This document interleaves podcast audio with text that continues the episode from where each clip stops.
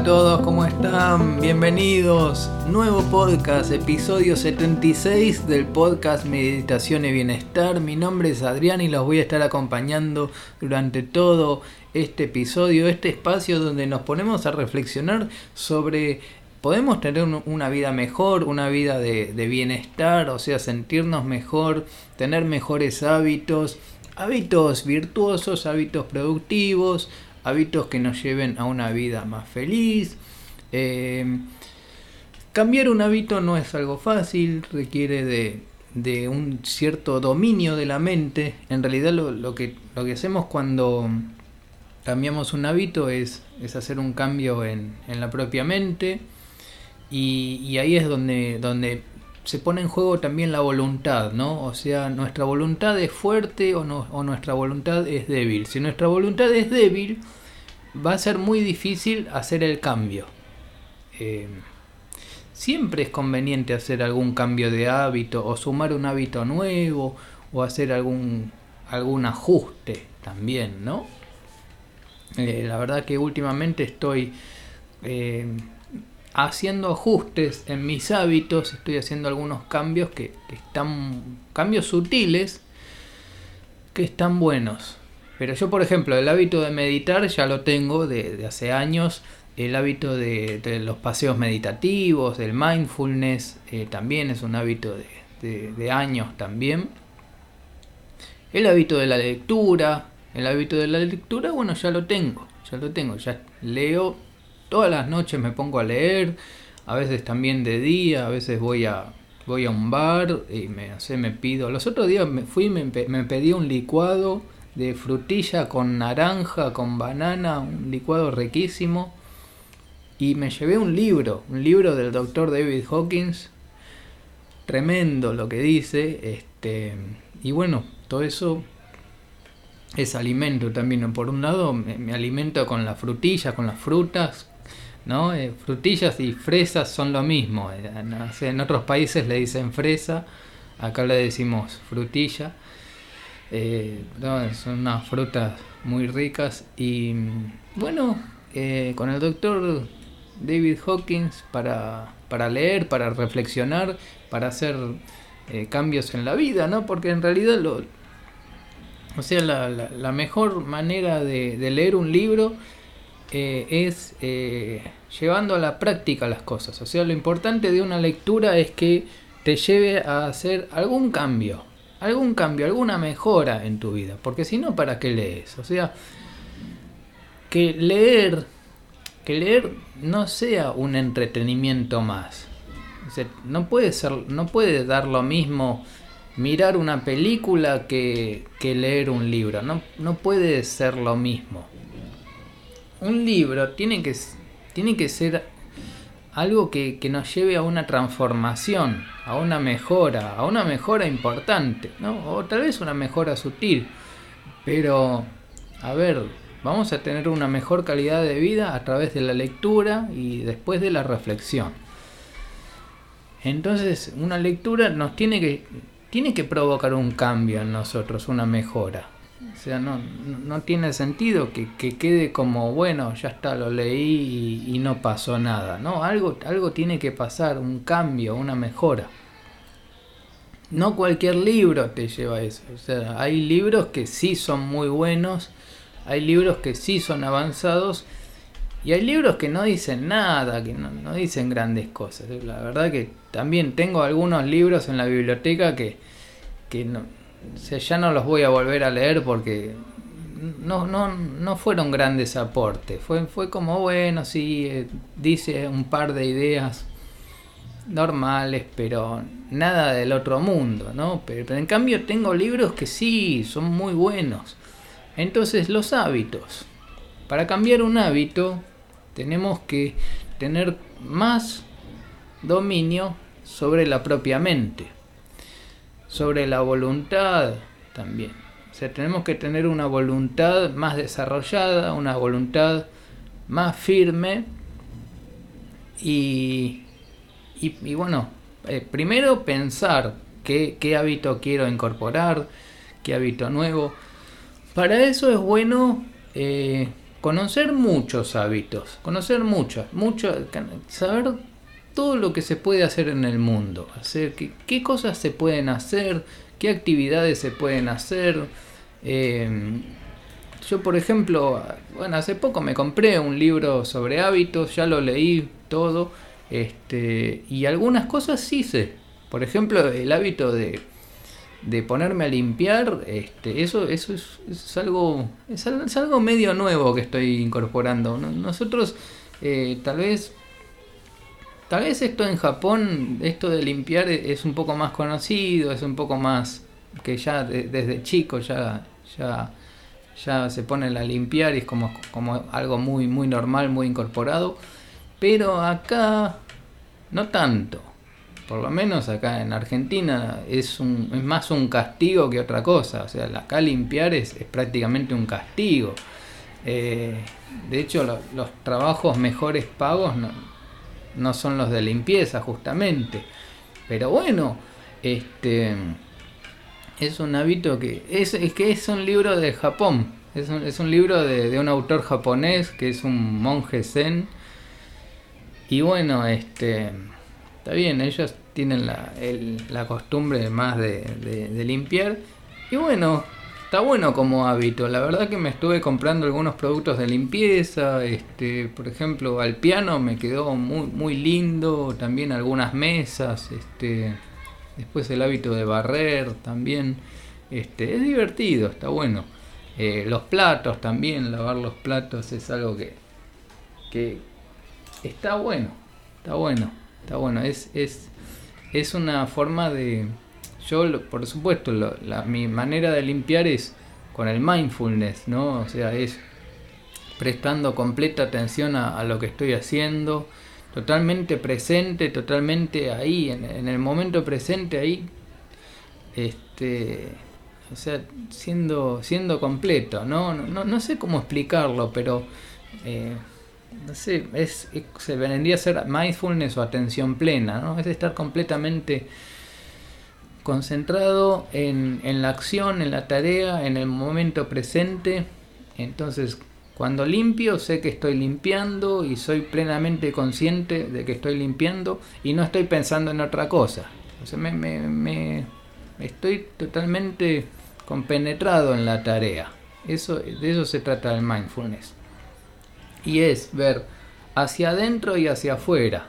O sea, mindfulness también es ver hacia adentro y hacia afuera, que eso también es importante, ¿no? Porque yo primero reconozco en mi interior, reconozco que yo soy, reconozco mi mente, mis pensamientos, toda la actividad psíquica y también toda la acción, toda la acción que estoy haciendo cuando estoy limpiando.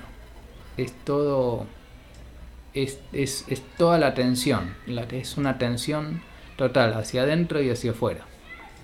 Bueno, eso en cuanto al mindfulness. Hoy quería eh, hablar un poco sobre eh, el no positivo, que es una... El no positivo es una, es una herramienta de, negociación y la persona que está en el proceso de desarrollo personal, en estos temas de empezar a meditar, muchas veces tiene que aprender a decir que no es importante saber decir que no, sobre todo cuando uno está en un proceso de desarrollo personal. Eh, por ejemplo, cuando uno lo invitan a una fiesta, es mejor decir que no, porque es una pérdida de tiempo. No sé, hay, hay ciertas actividades que son una pérdida de tiempo y que ya la persona que está más avanzada ya no, no quiere hacer. Entonces, aprender a decir un no positivo es decir que no. Pero decir que no de manera positiva, sin ofender y sin agredir.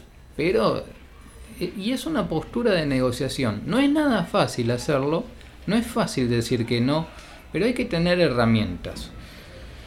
El primer paso para decir un no positivo es eh, tener en claro cuáles son mis eh, prioridades y cuáles son mis intereses. O sea, ¿qué es lo que yo quiero defender? tener bien argumentado lo que mi, mi, motivo para decir que no, ¿no? Y todas cosas positivas. Por ejemplo, a ver, yo digo que no porque en este momento quiero sentarme a leer y quiero estudiar y quiero investigar sobre temas de desarrollo personal y, y, la, y, bueno, entonces es todo positivo porque quiero progresar, porque quiero tener más conocimientos, porque quiero saber más, porque quiero tener un mayor entendimiento. Entonces, esos son mis argumentos que sostienen que esta es mi prioridad, estudiar. Entonces empezamos desde el, desde el sí, desde lo positivo, ¿no?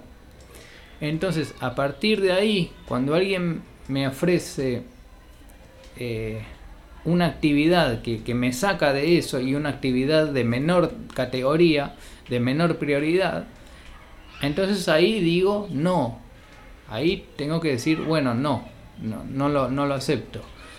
Eh, y entonces después de eso uno pregunta si, bueno, estamos de acuerdo en esto, ¿te parece bien? Este, y bueno, ahí uno también mantiene la relación. Pero esa es la manera básica de, son los tres pasos de decir un no positivo. Es decir, no de manera agradable, correcta. Sin ofender y, y, diciendo que no, pero diciendo, pero uno a uno mismo se dice que sí. Pero decir que no es importante. Es muy importante saber decir que no. Antes yo tenía por ahí una actitud más condescendiente, donde decía siempre que sí, porque tenía miedo de que el otro se ofenda y, que me deje de querer y, y todo eso, ¿no? Y, es todo por miedo. Entonces eso no, no es amor. Ser condescendiente no es amor, sino que es miedo. Es un miedo ser condescendiente. Decir que sí a todo es miedo. Es miedo a perder la relación, es miedo a que el otro se ofenda. Miedo a quedar mal, a quedar desubicado. Este, miedo a que el otro me deje de querer y me abandone. Eso es, eso es ser condescendiente.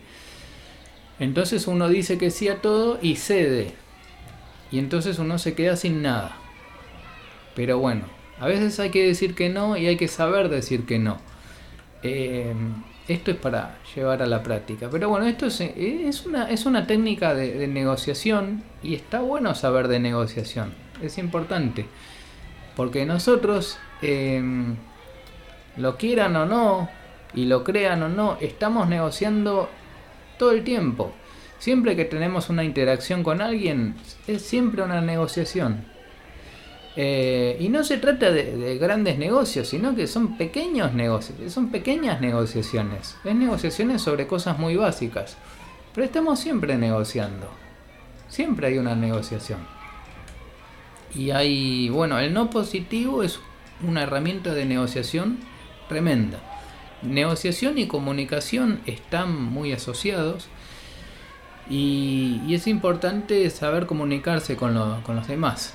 Em, cuando uno avanza en estos temas de bienestar y meditación, mindfulness y atención plena, uno se vuelve más bondadoso y uno em, mejora la comunicación hacia el mundo, hacia el entorno, hacia los demás, porque uno se vuelve más amoroso hacia, hacia todos, hacia todos, es cultivar el, el, amor hacia todos y también la compasión hacia todos, porque uno siente compasión por todos al saber que, que, que el otro está sufriendo también, el otro tiene un sufrimiento interior.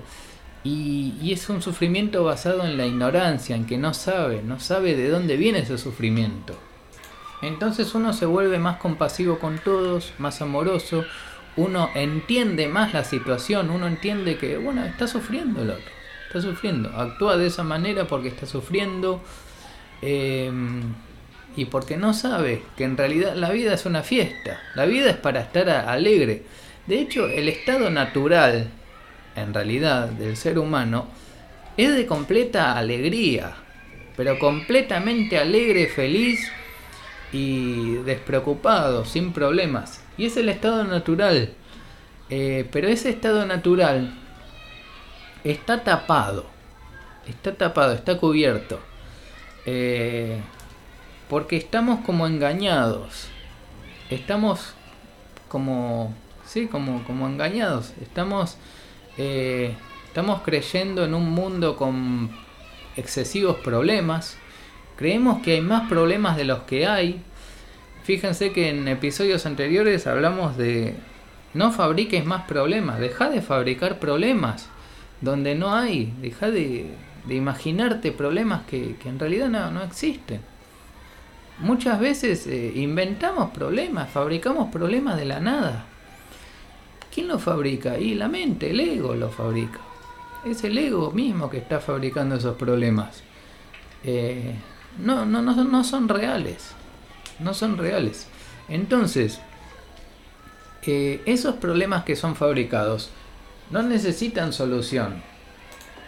Nosotros no, necesitamos resolver un problema que, lo fabricó el ego.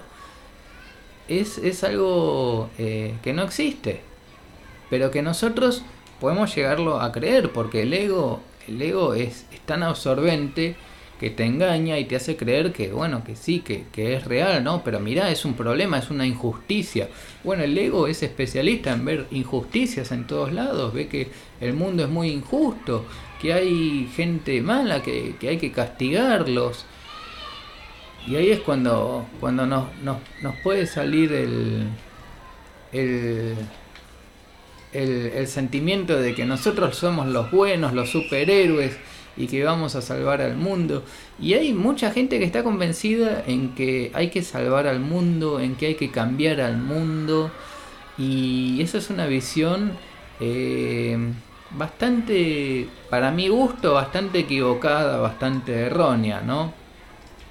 Muchas personas ven el mundo hacia afuera, el mundo exterior, el mundo material, el mundo de las formas, y eh, dice, y dice, pero es todo injusto, que hay gente mala que hay que castigar y hay gente buena que hay que premiar y es toda una injusticia y los buenos no son reconocidos y hay, hay músicas, qué sé yo, hay tangos que hablan también, que fueron escritos desde el ego, que son sumamente egoicos, ¿no? Sumamente eh, que hablan de las injusticias del siglo XX y esto y el otro.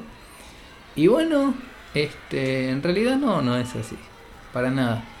Eh, eso es ir hacia afuera. Muchas veces hablamos en este podcast sobre que no se trata de ir hacia afuera a cambiar el mundo. Eh, con lo que estoy haciendo no voy a cambiar el mundo yendo hacia afuera pero sí voy a cambiar yendo hacia adentro. Y yendo hacia adentro ya es suficiente, no, no hace falta cambiar más. el único cambio que, hay que hacer es hacia adentro, es volverse hacia uno mismo, eh, entender quién soy yo, quién es uno mismo, entender la propia naturaleza, entender la naturaleza de la mente, que es una mente que quiere más y más todo el tiempo y que está pidiendo más y más y que es una mente que, que sobre todo hoy en día con la sociedad que tenemos nos lleva al consumismo, nos lleva a querer comprar cada vez más cosas, cada vez más y más y más y a comprar y a comprar. Y y bueno, este, y no, en realidad no es necesario, no, o sea, no es así, es un mecanismo automático, es un mecanismo automático que tenemos y que si podemos reconocer que tenemos el mecanismo ese que nos obliga a querer más y más, este, lo podemos dominar desde una voluntad consciente.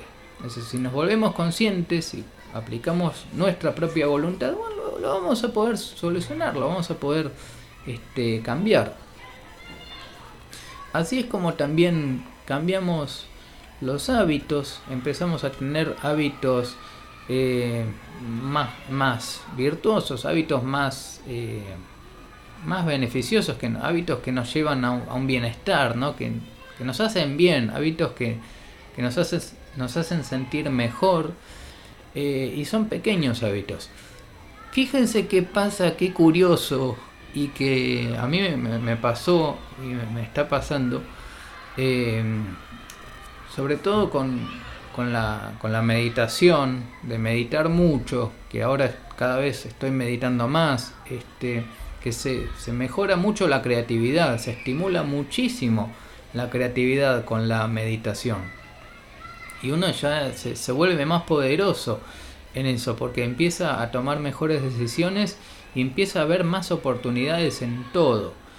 Y fíjense que, que los hábitos se vuelven mucho, mucho mejor. Entonces, eh, para mí, el hábito de la lectura se convirtió en el hábito de la escritura.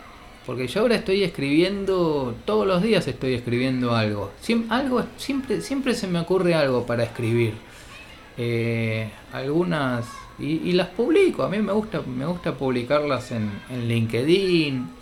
Este, y sí, o sea, como el hábito de la lectura se convierte en el hábito de la escritura y la escritura creativa, ¿no? O sea, siempre escribo cosas relacionadas con estos temas, eh, con, con, la, con, el, con el bienestar, con, con hábitos que nos hacen sentirnos mejor, eh, la meditación, el mindfulness, siempre, pero como el, hábito de, lectura se transforma en el hábito de la escritura. O sea, yo, ya estoy escribiendo todos los días y de manera, de una manera muy natural, se me ocurren ideas. Se me ocurren muchas ideas porque tengo más desarrollada la creatividad a través de la práctica de, meditación y, y de mindfulness. Y, y hacer, bueno, todo un estudio ¿no? que tiene que ver con, el desarrollo de la creatividad. Cuando uno es más creativo, puede ver muchísimas más posibilidades de todo. Es como que hay más posibilidades, cada vez más posibilidades. Cada vez hay más cosas que se pueden hacer. Porque ¿qué pasa? Con la creatividad, una de las cosas que hacemos es primero ver todas las posibilidades, toda la pantalla gigante, y por el otro lado es restar reglas, restar reglas fijas. Entonces es decir, las reglas son cosas que en general restricciones, cosas que no se pueden hacer, ¿no? Entonces uno con la creatividad dice, no, pero vamos a sacar estas reglas. Y uno empieza a jugar con menos reglas. Y bueno, así es como así es como nacen las buenas ideas, los, las mejores cosas surgen de la de la creatividad, eliminando reglas. Eh, da mucho, mucho para hablar de, de la creatividad, muchísimo, muchísimo, sobre todo, bueno, estoy dando cursos de creatividad también, así que eh, es algo que está buenísimo, muy interesante.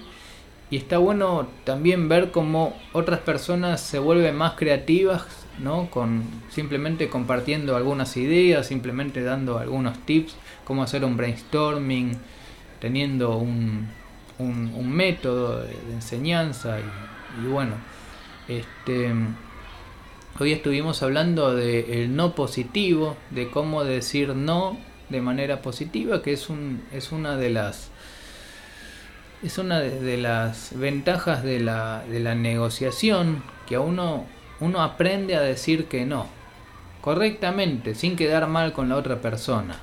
Este, así que si quieren después pueden volver a escuchar este episodio, reflexionar sobre cómo es un no positivo y y bueno, eh, si quieren estudiar algo más de negociación pueden hay, hay algunos libros de William Uri eh, hay uno que es de William Murray y Roger Fisher que se llama Sí de Acuerdo, que es un clásico de la negociación. Y si no, busquen libros de William Murray que, que están buenos. Ahí tiene un proyecto de negociación Harvard, que él viene de, de la Universidad de Harvard en Estados Unidos y está, está bueno. Explica algunos conceptos básicos de negociación que son unas bases muy sólidas para para negociar. Y recuerden que estamos negociando todo el tiempo. Esto mismo es una negociación, es una comunicación con otras personas y con intereses. Así que es así. Bueno, estuve componiendo. Estamos llegando al final de, de este episodio 76, podcast Meditación y Bienestar. Y estuve componiendo con una técnica un poquito nueva. Estuve componiendo de otra manera. Primero grabé el bajo, después le agregué eh, percusión, después le agregué eh, armonía, o sea, acordes. Fue una técnica un poquito, no, poquito innovadora en cuanto a, la grabación. Eh, me gustó, fue un aprendizaje para mí muy bueno, una experiencia muy buena. Y, y bueno, este es un tema nuevo que compuse. Eh, creo que lo compuse antes de ayer, sí, sí, el... ¿Cuándo? El lunes, ¿no? Sí, el lunes. El lunes, lunes pasado. Este, así que este tema se llama oportunidades y tiene que ver con el desarrollo de la creatividad, de cómo la meditación te lleva a, más creatividad, a tener más ideas, a, a, ver más completo el panorama, a ver la totalidad, a empezar a ver todo como que todo es posible, como que hay más cosas que son posibles. Eh, no es, no es, no es fácil decir todo es posible. No sé si todo es posible, que en realidad sí, pero hay más cosas que son posibles, hay más posibilidades. Lo importante es empezar a ver que hay más cosas que se pueden hacer, más cosas. Siendo realista, ¿no? Siendo realista, bueno, hay más cosas que se pueden hacer, cada vez más.